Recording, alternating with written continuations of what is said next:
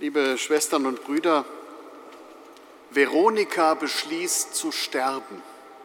So heißt ein Buch des Autors Paolo Coelho. Es erzählt von einer jungen Frau, die ihr Leben eintönig und leer findet und die Angst hat, das würde sich nicht mehr ändern. Das Leben wird ihr zur Last, die sie nicht länger tragen möchte. Und sie denkt, die Zukunft wird es nicht besser machen, sondern wird nur wachsendes Leid bringen. Und direkt am Anfang des Buches begeht sie einen Suizidversuch mit Hilfe von Tabletten. Während sie auf ihren Tod wartet, kommen ihr aber schon erste Zweifel. Aber sie schläft ein und wird erst wieder in der Klinik wach. Dort erklärt man ihr, dass durch die Einnahme der Tabletten eine Herzerkrankung eingetreten sei, die zu ihrem Tod innerhalb von einer Woche führen würde. In dieser Situation beginnt sie ganz neu über ihr Leben nachzudenken. Und sie entdeckt neu ihre Lebensenergie und ihren Lebenswillen. Aus der auf einmal engen Begrenzung ihrer Lebenszeit aus der absoluten Einschränkung findet sie neu einen Sinn ihres Lebens. Im Buch findet sich folgender Satz, lebe und wenn du lebst, wird Gott mit dir leben. Wenn du dich weigerst, seine Risiken einzugehen, wird er in den fernen Himmel zurückkehren und nur noch das Thema für philosophische Spekulationen sein. Lebe. Wenn du lebst, wird Gott mit dir leben. Ein starker Satz, eine große Aufforderung. Haben wir nicht in den vergangenen Tagen und Wochen der Weihnachtszeit gefeiert, dass Gott als Mensch zu uns kommt, um uns zur Seite zu stehen, um uns Mut zum Leben, Mut zur Menschwerdung zu machen.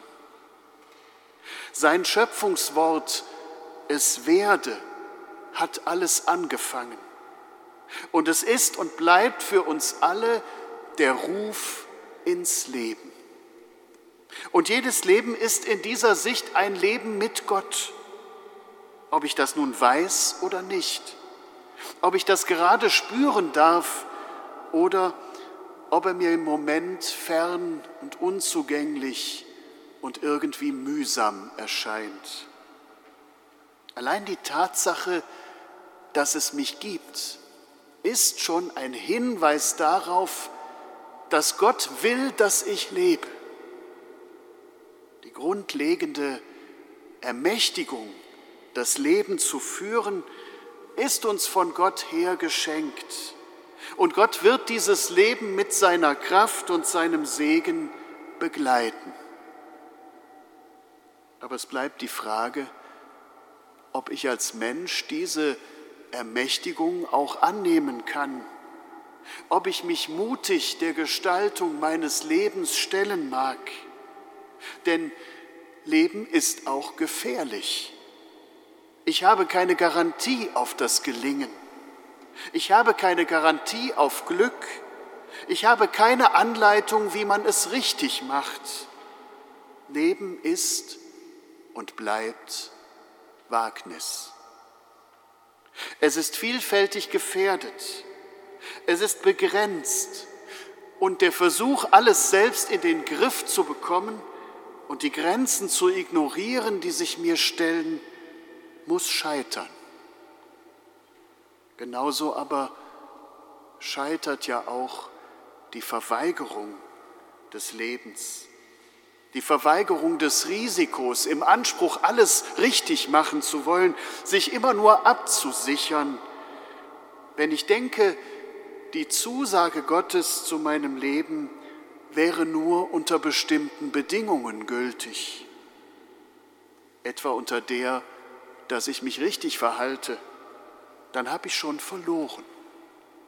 Dann wird aus der Entfaltung von in mir angelegten Potenzialen nichts anderes als Verweigerung und Lebensangst. Dann wird aus Lebendigkeit zunächst einmal farblose Anpassung und später Deformation. Und Gott kann nur noch weit entfernt erfahren werden, die Welt um mich herum wird arm und leer. Das Evangelium heute erzählt uns von der Taufe Jesu am Jordan.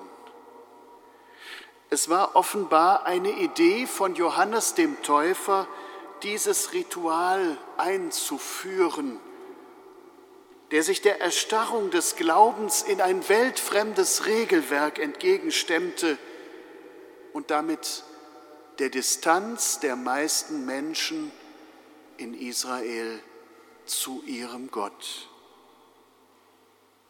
Der einzelne Mensch sollte wieder spüren dürfen, dass er oder sie mit Gott unmittelbar verbunden ist, dass das alltägliche Handeln nicht von Gott trennt, sondern durch seine Gegenwart begleitet und gehalten bleibt. Dafür stand die Einladung Johannes des Täufers zur Umkehr. Wie ein Reset-Knopf, den man drücken und von da an ganz neu anfangen konnte. Und indem Jesus sich einfach in die Reihe derer stellt, die alles auf Anfang zurücksetzen und sich auf diese Weise Gottes Nähe neu zusagen lassen, erfüllt er das, was Gott fordert. Die ganze Gerechtigkeit, sagt der Evangelist Matthäus. Es soll möglich werden, das eigene Leben anzunehmen und zu ergreifen, weil Menschen sich von Gott angenommen und ergriffen erfahren dürfen.